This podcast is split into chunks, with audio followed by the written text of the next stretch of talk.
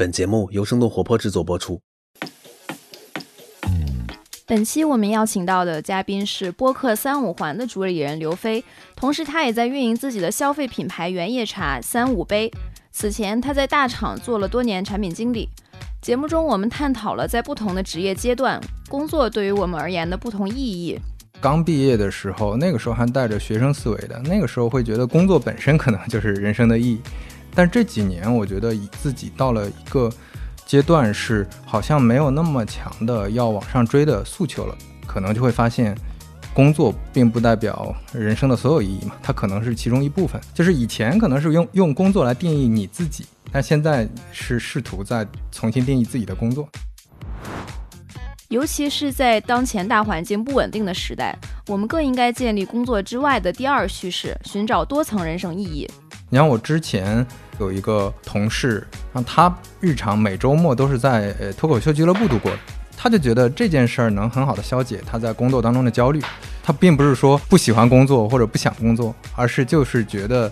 这两件事情能给他不同的补充。还包括你同事那个毛书记，同时他也是一个市场人，他也是脱口秀演员嘛。他说脱口秀也是类似，他需要找到另外的。能获得成就感或者满足感，能调整心态的一个方式。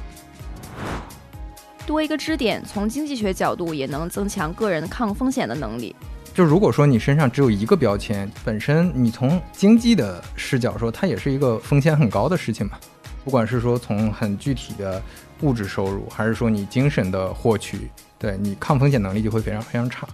接下来，让我们听刘飞聊聊建立工作之外的第二层叙事，赋予他的人生意义，以及如何在不确定的时代增强我们个人的抗风险能力。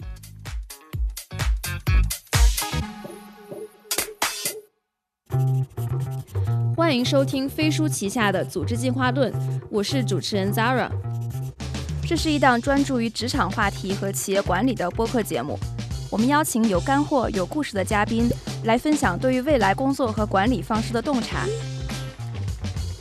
希望思维的碰撞可以激发出新的思考，让我们的工作更高效、更愉悦。呃，今天我们很高兴请到了三五环播客的主播刘飞，大家对刘飞和三五环应该已经都不陌生了。要不刘飞给大家分享一下你最近都在做啥？我之前一直都是做互联网产品经理嘛，后面几年在阿里和滴滴做产品，然后最近自己做了一个消费品牌，一个原叶茶的品牌叫三五杯，同时自己也在做个播客，对，播客相当于是副业了，是一个业余爱好。三五杯这个名字很有意思，因为它跟三五环只差了一个部首，是吧？对，当时是跟合伙人聊说起名的时候。随便想了一个名，就说那播客叫三五环，不如我们是个茶品牌，那就叫三五杯得了。刚开始是半开玩笑的，后来觉得好像确实没找到更好的名字了，干脆就叫这个了。因为它本身三五杯或者三五环，它都有一种随意在里面，我们挺喜欢随意的这种感觉的。你们的产品已经出来了吗？我们第一版相当于 MVP 的版本，一个一个茶叶的套装，其实已经发布了。对我们后面还会陆续再迭代几版。那我也挺好奇，就是因为你也在很多大的互联网公司待过，然后同时一直也在做自己的播客栏目做内容，然后现在又出来创业，就是你对于工作对于你的意义的理解，在这些年有发生什么变化吗？发生的变化还挺大的。我已经工作应应该大概十年了吧，在这十年过程中，可能刚毕业的时候，那个时候还带着学生思维的，那个时候会觉得工作是什么呢？就工作本身可能就是人生的意义。对吧？到后来，呃，又加入了一些意义，就是因为意识到了钱的重要性，因为那个时候有压力了嘛，房车的压力，以及说你可能钱代表的是生活质量，那会觉得工作的提升、工作的进步，同时还代表着你经济能力比较好，你能过上很好的生活。所以这个时候，大概是在工作四五年的期间，更多的关注点是在于工作能不能很快的往上爬。能不能赚到更多的月薪等等的？但这几年，我觉得一方面是确实外部环境有一些变化嘛，互联网的外部环境，然后另外就是自己到了一个阶段，是好像没有那么强的要往上追的诉求了，是因为基本的这些条件已经满足了，比如说有房有车了，然后能在一个城市里稳定生活了，开始思考另外的工作的意义，可能就会发现，工作并不代表人生的所有意义嘛，它可能是其中一部分。反过来想，如果你自己有本来想做的事情，它能变成工作。这件事儿会，我觉得对我现在这个阶段来说变得更重要，所以我现在会更在意说这个事儿对我带来的其他方面，我自己更主观的一些价值。所以以前是工作就是人生全部意义，现在是把人生的意义变成自己的工作，是吧？对对对，就是以前可能是用用工作来定义你自己，但现在是试图在重新定义自己的工作，这是一个很有意思的转变。我觉得大家可能在刚步入职场的时候，都很容易用工作去定义人生的意义。大家很多时候就会觉得说，如果我在工作中做不好，是不是说明我这个人本身就不是一个很有价值的人？就用这个去定义自己对自己的价值判断了。对对，经常出现这种情况。我觉得是带着呃我前面提到的这种学生思维吧，就是会把很多事情，包括社会上的很多事情，认为是考题嘛。就你如果这个最后这个考卷答的不好，可能会非常糟糕，带着这种焦虑去看这个事儿的。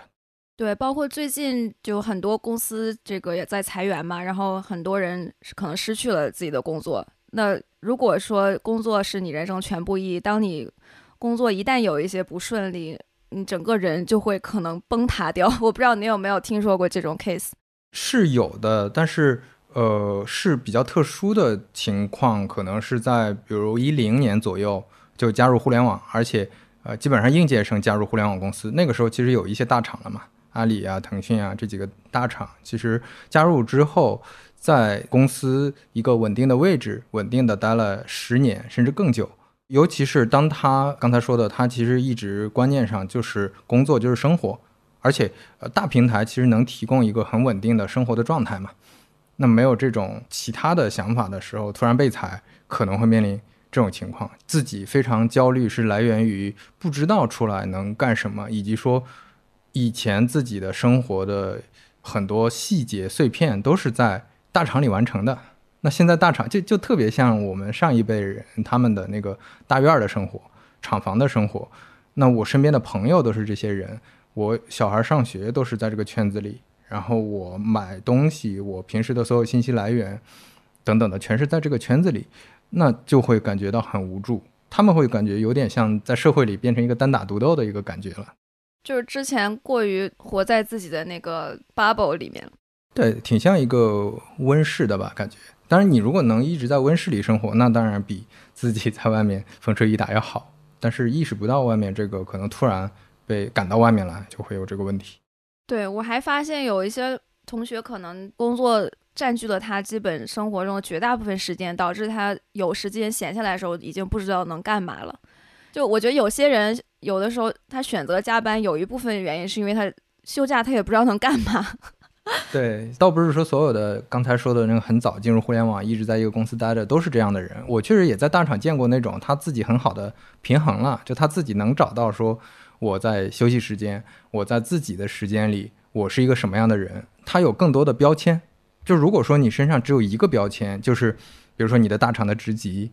你的大厂的岗位和大厂的这个光环，你只有一个标签，这个其实是我觉得本身你从经济的视角说，它也是一个风险很高的事情嘛。不管是说从很具体的物质收入，还是说你精神的获取，都是存在很强的风险的。对你抗风险能力就会非常非常差。我觉得这个不单单是一个 work-life balance 的问题，它其实是一个身份的问题和如何定义自己的问题。就是你是不是完全被你的工作定义了？你在工作之外还有没有一个属于自己的身份和定义？对你之前的工作经历会有观念上的转变吗？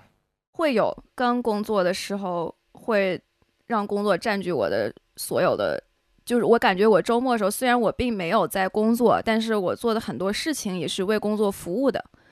就比如说去见很多朋友，但是可能也会顺便聊一些工作上的事儿啊什么的。但是我现在会觉得工作不能成为我唯一的成就感的来源。我觉得还是你说的那个抗风险是一个很好的概念，就是我们不能让人生的意义感全都来自于一个地方，这样风险是非常高的。就是不能把鸡蛋都放在一个篮子里。呃，如果你为工作赋予了过强的意义感，整个人就会变得非常的不好。而且如果长时间有这种压力，工作本身也做不好。所以我觉得还是以一种比较正常、放松的心态去看待工作吧。就虽然我也很想把这件事情做好，但是我不能让这个。想做好这件事情的意愿强烈到它影响我做这件事情。我感觉工作，尤其在大厂的工作，很多时候是不是完全由你掌控的？你确实存在很多不确定性嘛。很多时候要调整的就是心态。你已经做到够好了，但是你的心态允不允许你现在能真的放松，或者说能去别的地方寻求更多可控性、也成就感？你像我之前在阿里有一个同事，他是阿里的一个公关。然后他日常每周末都是在呃脱口秀俱乐部度过。他会讲脱口秀，他就觉得这件事儿能很好的消解他在工作当中的焦虑。他并不是说不喜欢工作或者不想工作，而是就是觉得这两件事情能给他不同的补充。还包括你同事那个毛书记，基本无害的毛书记，他也是脱口秀演员嘛。然后我之前跟他聊天，就觉得挺有意思的。他说脱口秀也是类似我刚才说的这个原因嘛，他需要找到另外的能获得成就感或者满足感、能调整心态的一个方式。但我跟他说，那你其实，在脱口秀也好，在播客也好，已经做的还不错了。你有没有想过自己出来就不工作了？他说他也不想完全不工作，因为他觉得工作给他补充的是另外的意义。那你觉得大家在工作之外找到自己的叙事，还有什么其他的原因吗？我看这个问题会觉得，在职场之外的这个叙事有两层，一层是刚才我们提到的，可能更多的就是消解焦虑和去调整好心态，在其他地方获得一些情绪的激励，获得一些正向的反馈。因为你如果全部依赖工作上的反馈，很多时候你是收不到那种及时的反馈的嘛。那第二层，我觉得就是探索人生更多的可能性吧。你像我前面提到的，如果你一直在一条线上、一条路上一直在走。首先，那些路走不走倒在其次，你有没有先看到还存在着别的路？你能先看到这些路的可能性，去尝试一下。你不大可能说，在你在一个职场上待了很多很多年，然后突然有一天你想离开职场，重新去开启一份事业，或者说寻找人生的意义的时候，你能快速找到？可能性比较小的。可能更多的时候是你平时。就已经在做你的积累，在做你的尝试。当你尝试到一定程度的时候，如果机缘很合适，你可能就能比较顺畅的切到另一条路上。你像我之前有朋友，他就在大厂做呃产品，后来转运营，一直在大厂工作。但是他过程中周末的时候，他就跟他一些朋友去做情感咨询，就帮助那些失恋少男少女去解决他们的一些情感问题，就有点像心理咨询这种。但是会比较落地、更实践一些，去告诉他们男女之间应该怎么相处等等。刚开始就是当一个爱好，因为他特别喜欢谈恋爱嘛。对这个爱好，他培养起来之后，后来发现，哎，我还可以能变成一个收入还不错，而且他自己也挺喜欢的一个副业。然后后来，当这份本来是兼职副业的收入和稳定情况已经好过他现在的工作，他就自己切换出来了。他切换的就非常顺畅，我觉得这是一个还挺好的一个例子。一个人是在一个生命中可以有多个职业生涯的，可能今天在做互联网，那可能十年以后就做一跟互联网完全不相干的事儿。就像你说的，如果这个东西不能等到你那个时候再去探索你想干嘛，可能平时就是得有一些意识去做这些探索。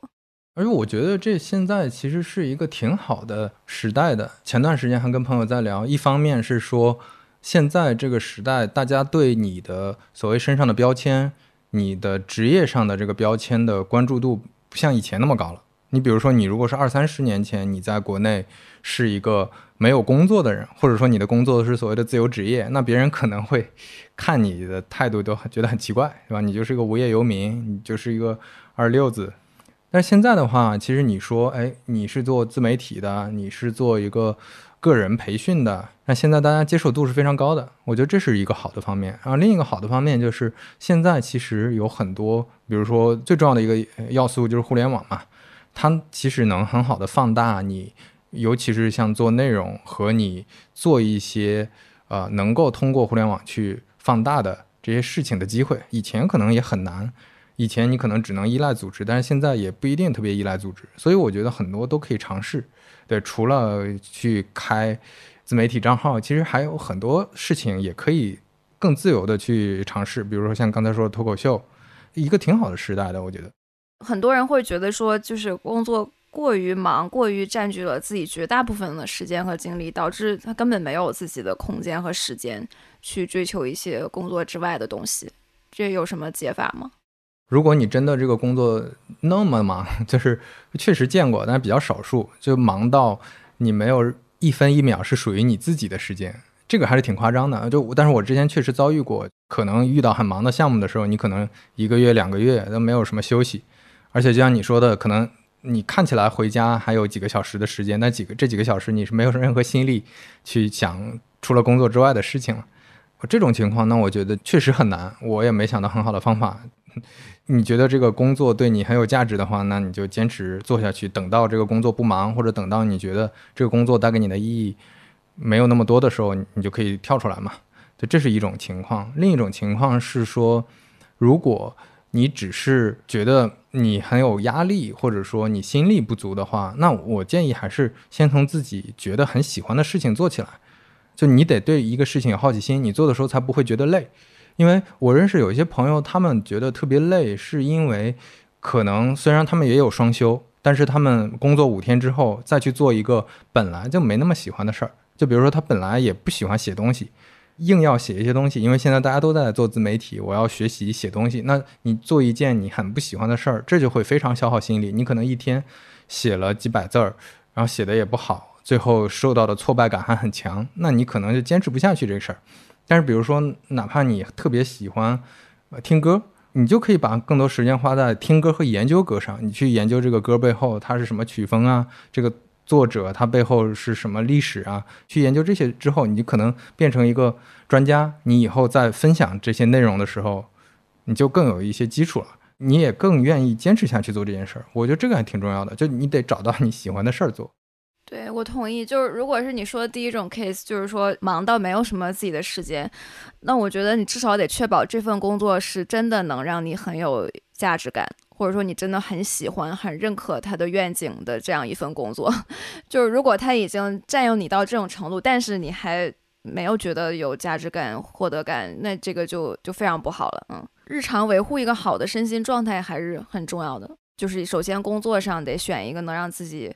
稍微愉悦一点，或者你至少要认可这件事情的一个工作，然后可能工作之外多做一些能让自己比较开心或者比较热爱的事情。长期看还是得留一些空间给刚才提到的这些可能性吧。你这个可能性可能包括自己尝试做一些东西，或者包括你去跟朋友聊聊天，认识一些有意思的人，这些都很有价值的。它不是说效用是产生在当天就一定能给你个什么正反馈，但是你你知道很多信息，你自己之前做过很多尝试，有过一些体验，你就知道说，哎，如果最近公司裁员。或者说，最近我遇到一些瓶颈，我职场上遇到一些瓶颈，我可以去做什么？这件事儿挺重要的。那你自己之前在大公司上班时候，工作之外的叙事是什么？我觉得我就是做内容吧。我就最早是在知乎写东西，然后到后面做公众号，然后再到几年前开始做播客。有两个价核心价值吧，一个核心价值就是他们能让我自己，比如说之前的履历。我对一些事情的观点、态度，我的一些经验，能够通过内容这个杠杆很好的撬动起来。就很多人可能知道我，他通过我表达的内容就能比较熟悉。这其实是一个低成本的一个方法，让别人认识你。第二个就是因为别人认识你，所以有很多连接，你能认识很多朋友。那这些朋友带给你的价值，或者一些前辈吧，带给你的这些价值其实是很大的。你像我现在在做茶品牌。我的合伙人就是通过做播客认识的，然后我们之前其实看起来认识时间不长，但是我们之前有很多类似的共同经历，我们都在类似的这个公司工作过，我们都有很多共同好友。但这个你可能没有这种连接的方式的话，还是很难去触达的。包括他可能也不知道你是谁，那你两个人要重新从零开始互相认识，挺难的，对，成本很高。对我同意，我也觉得做内容是。交到志同道合的朋友的最高效的方式，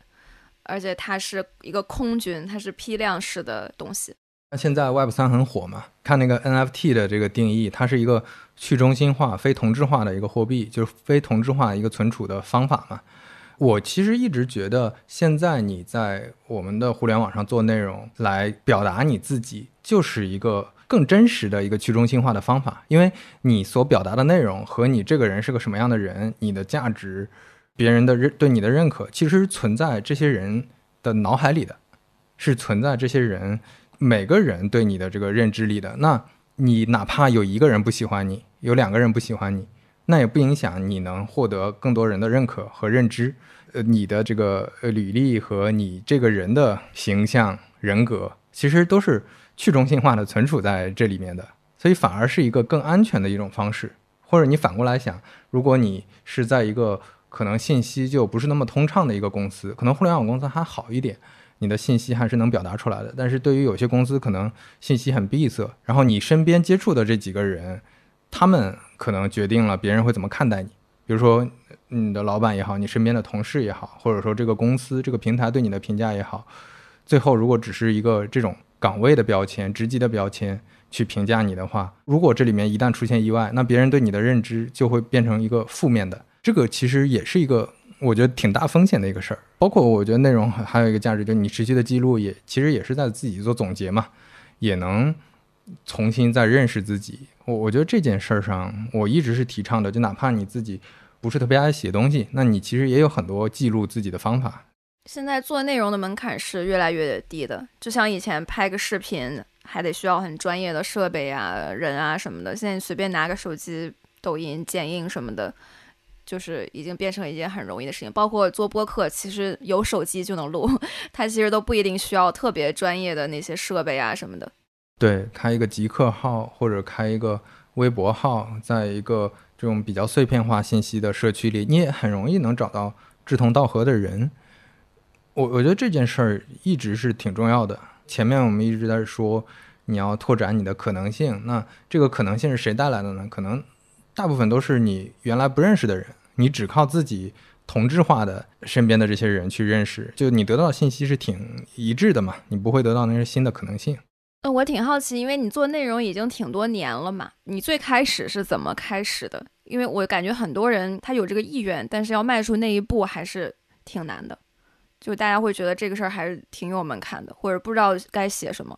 刚开始写内容的故事，其实也是比较机缘巧合了，就是当时我其实是一个知乎的读者，一个知乎的用户，但我并不是一个知乎的创作者，跟你说的一样，我也不知道能写啥。我之前就是在知乎刷别人写的看起来很厉害的东西，直到有一天我看到有一个问题是，大概是这样的，就是我有一个点子，然后我现在就缺一个程序员了，我应该怎么样把这个点子实现？这这其实是很多年前创业特别火的时候很经典的一个笑话，但是那个提问题的人是很认真在问的，然后我就回答了一个，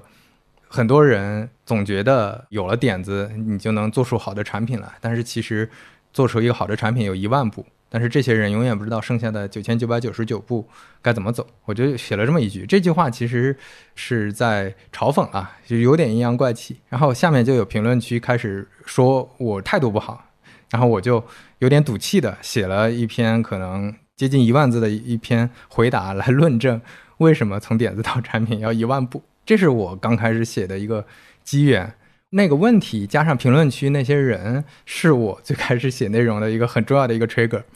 啊，这个 trigger 也是很随机的、很机缘巧合的。然后从此之后，我发现，哎，很多人还挺愿意看我分享的这些东西的，然后我就开始继续写下去了。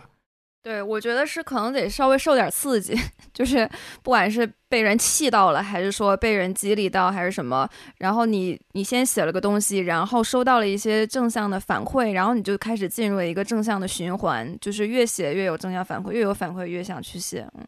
对。那你前面提到那个说很多人不知道该怎么写，我觉得就是当你有了一点点苗头，就这个苗头可能是。这个环境反馈给你的信号，比如说像我刚才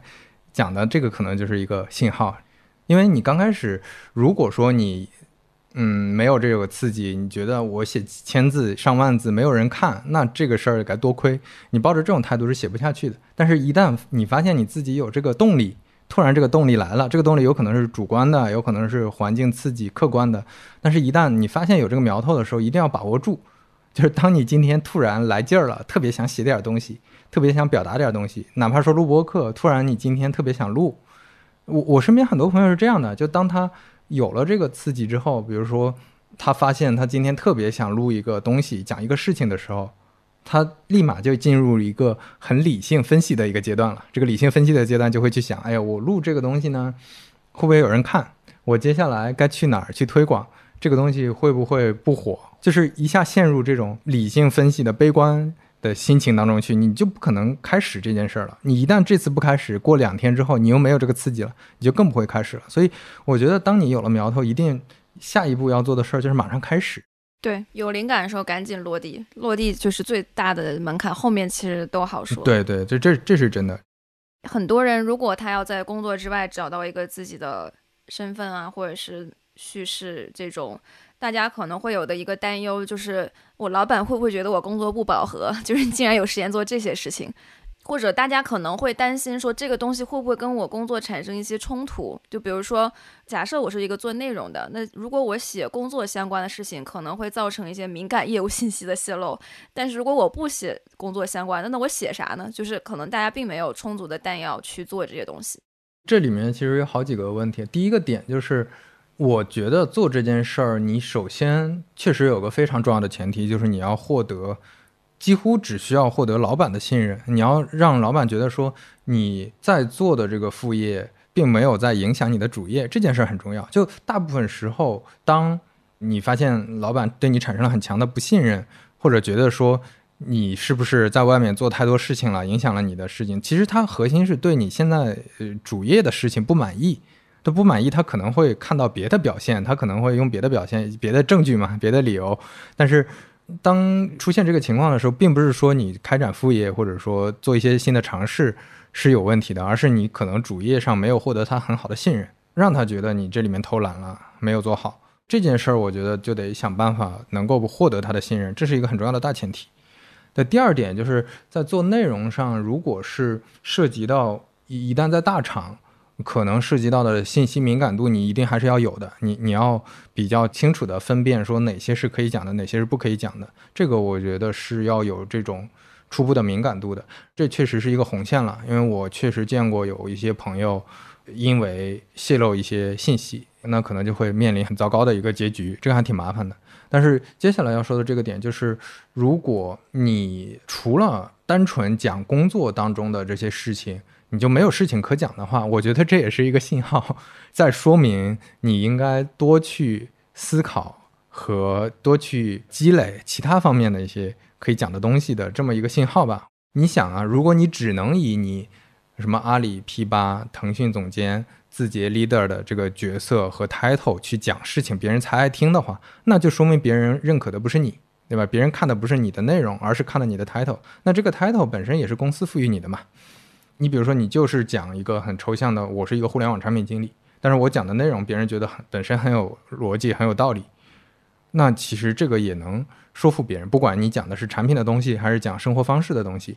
还是刚才反过来说，如果你完全只能依靠工作里，甚至只能依靠 title 的东西，我觉得这也不是一个好的可持续的事情。这个我觉得很重要，就是很多人去了一些比较光鲜的平台之后，很容易把平台的光环等同于自己的光环。但就像你说的，其实大家愿意听你说话，不是因为你是你，而是因为你在某某某公司，或者你在某某学校毕业，或者怎么样，就是它是一些平台赋予你的标签，才让大家更愿意去注意到你的东西。所以。我觉得每个人还是得对自己有清晰的认知，然后同时也需要去检验一下自己失去了这些工作的标签。假设你离开了这个平台，你是不是还能做出一些有影响力的事情？对你，就像我有朋友，他在互联网公司做程序员，但是他同时他很喜欢潜水。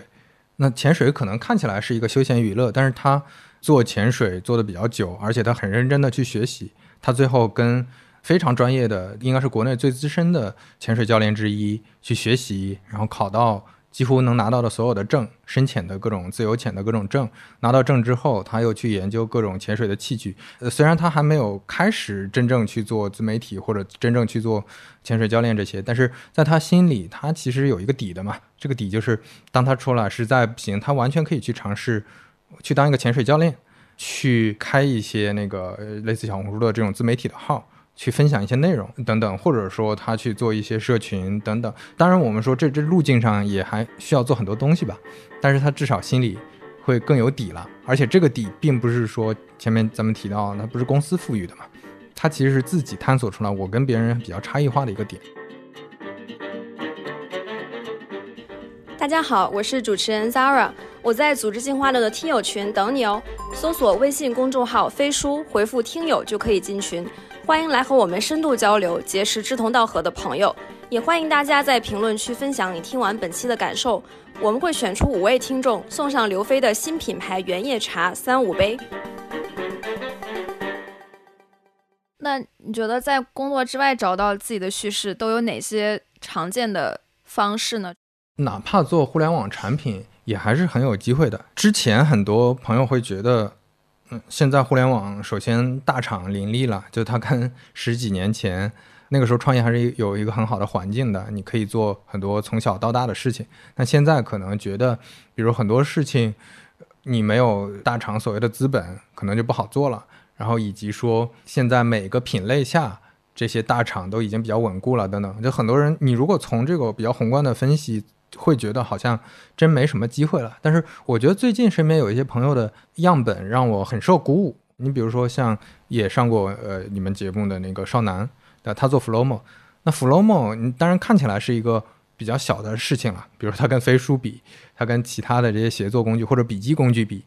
都还是小很多的。但是呢，你如果把它当成看成自己的一个事业，就并不是说一个从行业的标准去看的一个事业，你把它当成自己的一个事儿去做。你一个小团队能够正常的运营的话，那其实这是一个非常值得做的事儿啊，它能持续做下去，而且能给你带来很物质的回报和本身做这件事儿，因为你自己完全可控的精神上，你可能也能获得很强的成就感和满足感。包括我为什么在做消费品牌，是因为我之前接触消费品牌的时候，我也是对这个领域有一些固有的看法的。我觉得可能之前很多互联网从业者。转去做消费品，都会用原来的那些打法嘛，所谓烧钱啊、投放啊、补贴，然后快速起量，然后要把所谓的规模效应烧起来。所以之前用这种方法的，其实都会有风险，或者说这里面需要你对你能力各方面的要求是非常非常高的。但是你如果把它还是像刚才说的，你当成一个小的事业做，你就会发现你能找到自己稳定的用户、稳定的消费者。可能都不用很多，就几万人，这几万人非常认可你的品牌，你能持续的把它做好，那这就是一个很好的、很值得做的事情。就回到你前面的问题，我身边我我见到了好多类似这样的一些朋友，在做一些互联网产品。其实你这么看的话，之前所谓的没有机会，现在你说 Flowmo 是一个工具产品，还是很很远古的一种产品类型，但是它也能成立，它也有自己的用户，所以很多小众的这些需求，我觉得都很值得重新再去研究、再去做。你完全可以想想你自己之前做的事情，你做产品，你做技术，你能不能从这里面找到一个呃能闭环的一个生意去做？我觉得就也挺有意思的。嗯，每一个品类都值得重新做一遍。只要你不跟巨头去抢，其实这些你就会发现都还是确定性挺高的事情。对我们传统意义上对创业这个词的理解，就是你一定要融很多钱，然后招很多人，然后烧钱，然后投放什么的。但是我觉得现在越来越多的人是在做一些偏小而美的创业，可能大家也不会单纯的去追求这些世俗意义上的 成功的指标，而更多的是看重它是不是真的能实现自己的一个价值感，或者这个产品的意义感，以及它是不是真的满足了某一群人的一些需求。而且以前可能大家也会担心这个。因为提到小而美，后面就经常会觉得会不会就特别穷苦，对吧？过上一种特别神仙的生活，你必须要衣衫褴褛。但实际上也不是，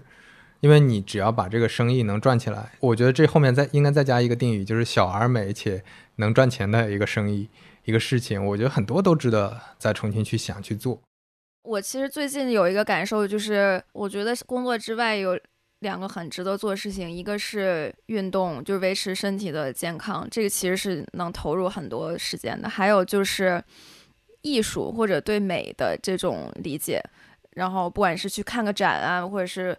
看一些画啊，或者是看一些艺术史啊，这些解析作品啊什么的，听一些音乐，然后上健身团课什么的，我觉得都是特别好的一些从工作里面能解脱出来的方式。对。我我再补充两个吧，一个是看书，一个是认识新朋友。其实看书也是跟人连接的一种方式，认识新朋友也是。就看书是间接的跟人交流嘛，你是单向的获取，但是也也非常有价值。因为还是前面说的，我一直觉得很多，就像你前面提到一些美学的东西，还有一些哲学的这些作品，他们对生活的理解其实是非足够深刻的，而且。历史是一直在重复的嘛？其实我们现在面临的问题的感觉是，比如程序员失业问题、大厂员工的这个焦虑，其实你在之前的历史上也一直能找到、一直能发现的。你能发现很多人对这些课题都有一些回答，都有一些尝试解决的思路和方法，这里面都能获得非常多的启发。就包括跟朋友聊，我我如果是没有认识少男，没有认识身边其他的类似的在做这些小一点的产品的。朋友，那我可能自己现在也不会开始做现在的事儿，我可能还是在大厂继续做原来的工作嘛。我最近在看那个《纳瓦尔宝典》，然后它里面就是说，每个人都应该去重新把这个基础的数学和自然就科学学习一遍。数学那个基础的思维方式，这些通识的东西是非常每个人都应该去掌握的。但是这个恰恰在我们的教育体系里。就是让很多人失去了对这件事的兴趣，就大家容易就被打击到，就觉得我就我就不擅长，然后可能就没有学到这些东西。所以我最近其实在看那个 吴军的那个数学通识讲义，对他那本《数学之美》也挺好看的。那呃，你觉得在跟人交朋友这块儿，其实我发现疫情之后，我的这个社交生活 变得非常的困难。因为不能像以前那样一起出去玩什么的，也很难，也没法约饭之类的。这块儿你有什么方法吗？就是怎么在不足不出户也能 交到朋友？我其实觉得做播客真是个挺好的交朋友的办法，而且就其实还是前面提到的，你要多想一想，利用互联网的一些提供给你的很多好的方式。我觉得录播客是一种更进阶一些的，就你并不是在。各种平台上找个人私信一下，我能不能认识你？而是你有了一个很很好的由头，有了很好的一个连接的点，就你通过这个点能更好的跟人认识。我觉得我到现在做播客，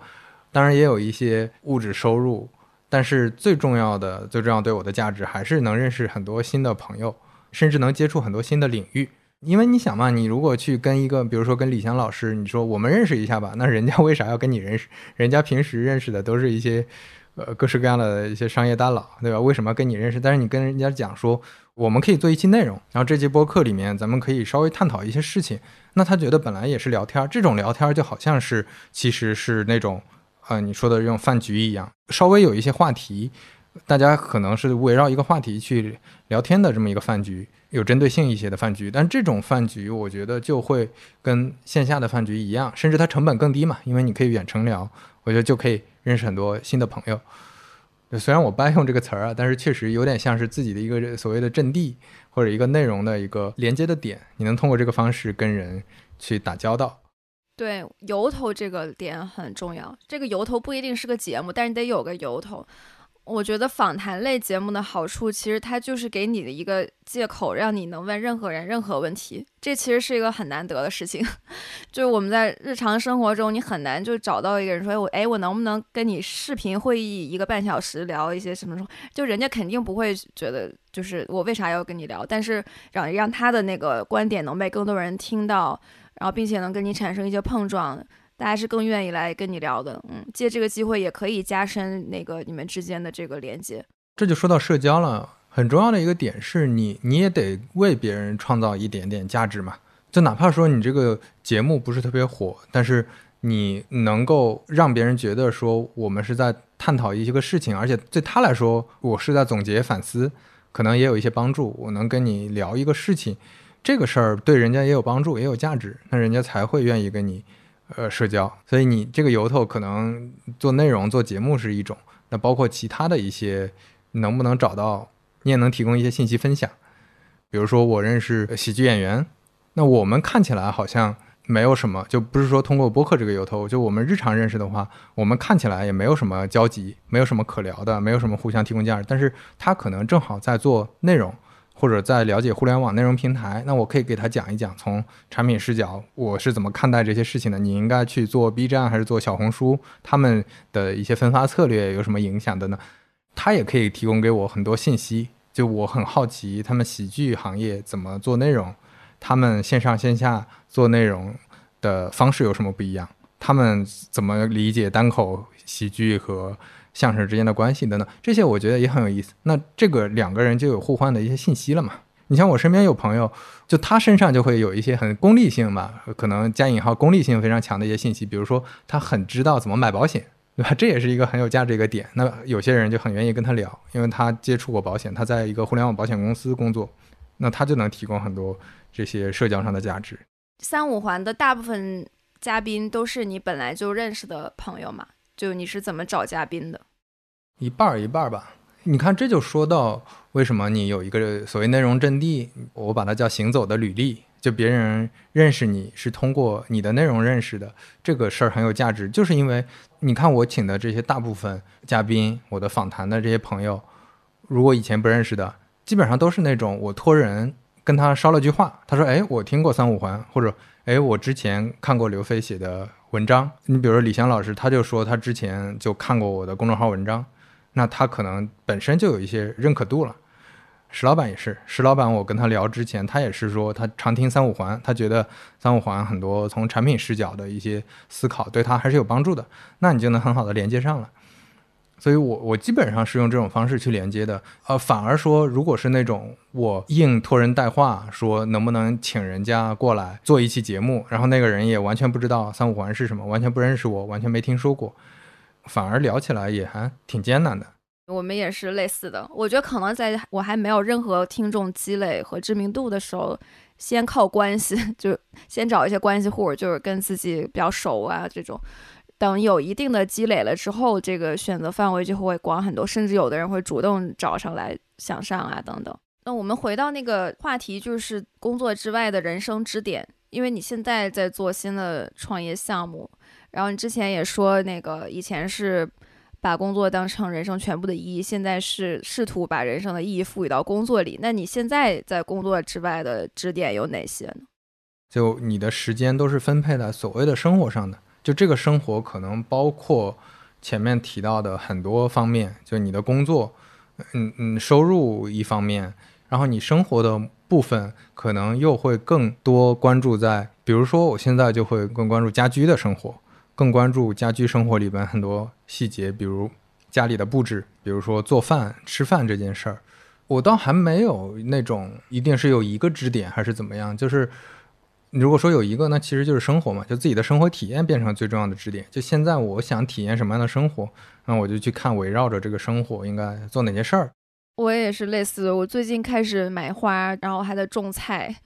也可能是因为要封在家里没啥事儿干，所以追求这些生活上的丰富度吧。就我最近很喜欢的一个爱好，就是边听播客，然后边去收拾房间，或者是。剪那个花换水，因为 现在有蓝牙耳机，所以你其实可以把那个双手解放出来。它既没有让我觉得我在浪费时间，因为我还是在吸收一些有用的信息，但同时也让我就是很放松。还要多给一些自己这种放空和做别的事情的时间。以前忙的时候吧，或者工作的时候，很多时候其实太少关注自己的真正身体上的一些体验。这个身体当然也包括你。这个脑海里你的意识上的一些体验，就是你现在高兴了、生气了、愤怒了，或者说你身上现在感觉热、感觉冷了，很多时候以前是不怎么关注的，甚至都意识不到。但现在你有了自己一些放空的时间，你能更好的去体验到生活不一样的东西了。你比如说，我之前一五到一七年在杭州待过两年，工作比较忙，而且住的比较远，而且那个时候是处于就工作就是全部嘛，所以。对杭州的这个城市没什么认知和理解的，然后这两年又回到杭州，再去逛才发现哦，杭州原来是这样的。之前我生活在这个地方，生活了两年，甚至对这个城市都没有什么认知，没什么感觉。然后现在我重新再去山上，哦，原来杭州的山这么漂亮，这么美。雨天的时候，这个山是什么样？它是一种什么样的绿色？晴天的时候是什么样的绿色？都是很不一样的。这倒不是说你呃事业上或者工作上的这个体验不重要，而是你全部押宝在同质性的一个体验上，这也是个风险比较大的事情嘛，丧失了很多生活当中其实挺美好的东西。对，我觉得另一个方面就是，当我工作占据了我生活全部的时候，我们会开始对工作有一种记恨感或者剥夺感，就是因为我要工作，所以我干不了什么什么什么。因为有这种态度之后，你对工作态度和心态会发生变化，然后导致你在工作的时候也没法好好工作，因为你工作已经变成了一个你比较痛恨的事情，而不是一个你真的能享受的事情了。这样就会一直带着怨气嘛，然后你生活也生活的会带着怨气，他工作也带着怨气。对，所以我觉得要想让自己爱上工作，就得好好生活。好好工作的前提就是你得生活的比较舒适。而且工作是为了生活嘛，它既是生活的一部分，它也是生活的前提。就工作本身不是目的嘛，你工作的目的还是为了能更好的生活嘛。所以现在很多人有一点本末倒置了，嗯，导致影响了整体的身心的状态。这里面就是最大的一个前提，还是心态稍微开放一些。就你先接触一些不同的人，因为很容易大家就陷入自己的思维惯性嘛，就是是不是职场就应该是这样的，是不是？年轻人就应该特别拼命，就应该先不顾生活。你不一定非得接受任何一种生活或者工作上的叙事，但是当你接触了各种各样的可能性以后，你可能突然就会意识到，或者突然感知到说，哎，这条路其实比我原来选的这个要更好。你完全可以说，在你看过了各种可能性。然后尝试过各种之后，你就是不喜欢养绿植，你就是不喜欢杭州的 这个雾天去山上看茶园，完全 OK。但是你至少先体验过，就找到自己特别想要的东西是什么。我觉得这点很重要。呃，我最近对于投入度这个词有一个新的理解。以前可能大家就会觉得投入度高的代表就是要加班，单纯的看工作时长，谁离开公司最晚，谁投入度最高。但是我觉得真正意义上的投入度是个人愿景和业务愿景的无限趋同，就是你自己你向往的事情就是把业务做好，或者说你特别认可你的公司或者业务在做这件事情，特别 care，特别想把它做好，这个是我对投入度的理解。说到这儿，其实大家也不能特别小看就做个副业或者做个小生意的难度，就当你只是觉得说。我不想在大厂卷了，我就因为不想在大厂卷这一件事儿，就贸然的说我就自己做点小的事情。但是因为这件事儿，你还是不喜欢，你还是没有自己的愿景，你做的还是很痛苦，因为你会面临其他的问题的。只不过，你你像我身边这些朋友从大厂出来，在做一些自己的事情的时候，其实也面临一些新的问题啊。你自己可能。小的公司面临的什么，就甚至包括注册商标，包括注册公司交税，从招人到你从零起步的去做你的产品，做你的营销，其实哪儿哪儿都会遇到各种幺蛾子的事情。但是因为就自己的愿景就跟自己现在做的事儿特别契合，特别想把它做成，那这个时候这些问题就看起来没那么艰难了。就还是前面说的，如果你只是觉得想逃避。然后就去选另一条路的话，其实没有哪条路是真的很好走的，只不过你应该去找那条你自己很想走的路。对，逃避不能是唯一的理由，还是得因为发自内心的热爱才去做那件事情。那你是为什么选择了茶的这个品类呢？我虽然以前喝的确实不多，但是这几年很喜欢喝茶，这是一个点。那我觉得更重要的是，我挺想做一个。一一个实体的产品，我特别享受这个做一个产品的感觉。这个跟我当年入行做产品的时候那个初心是类似的。就我特别喜欢一个你定义了一个产品，并且把这个产品做出来，最后收到一些正向的反馈，大家买到之后拿到之后觉得很满意、挺认可的这种感觉的，我会从这里面收获很大的成就感。你像现在我们第一版虽然卖的还不是特别多，但是我们。收到的反馈里面，大部分反馈都还是相对正面的，有一些反馈还是挺符合我们之前设计的一些初衷的。那这个时候就会特别开心，就更坚信了说我现在走的这条路，就就是我很喜欢的路的。嗯，最后有什么想给大家推荐的东西吗？推荐一本书叫《悉达多》，它阐述的就是早期佛学里面的一些核心的理念，怎么去理解佛学里面讲的看待世界的方法、体验人生的方法，这些在《悉达多》里有很清晰的一个脉络。这个脉络就是你要自己去体验你到底想要什么生活，然后你最后才能得到你想要的那个生活。你要多去体验。所以说，每个人都是自己的悉达多嘛。然后另外就是可以多去听一些。比较有意思的，跟你现在生活和工作的这个情境不太一样的一些内容，对吧？你比如说我我现在的三五环就挺致力于做所谓非大厂叙事，就是很多在大厂外的朋友，他们到底在做什么，怎么想的？我觉得这些可能听一听，了解一下，也是在间接的知道一些可能性嘛。然后飞书相关的，你有什么想分享的吗？哎，飞书的那个转文字很好用。哦，你做播客的时候会用到。妙计是吗？对对，我做播客有一些特殊情况，我要提前判断结构，有的时候要发给我的嘉宾。妙计是我用过确实最好用的工具了，就在转文字上。对，因为它标注主讲人，而且它翻译的准确度也比较高，它还能跟音频的那个位置比较好的对应上，还是挺好的播客创作者的一个工具的。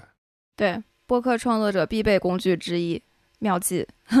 我们也会在每期节目的。节目简介里附上那一期节目的逐字稿，就是用妙计的形式，然后大家也可以去查看。那我们今天先聊到这儿，谢谢飞哥的时间。好的呀，好的呀。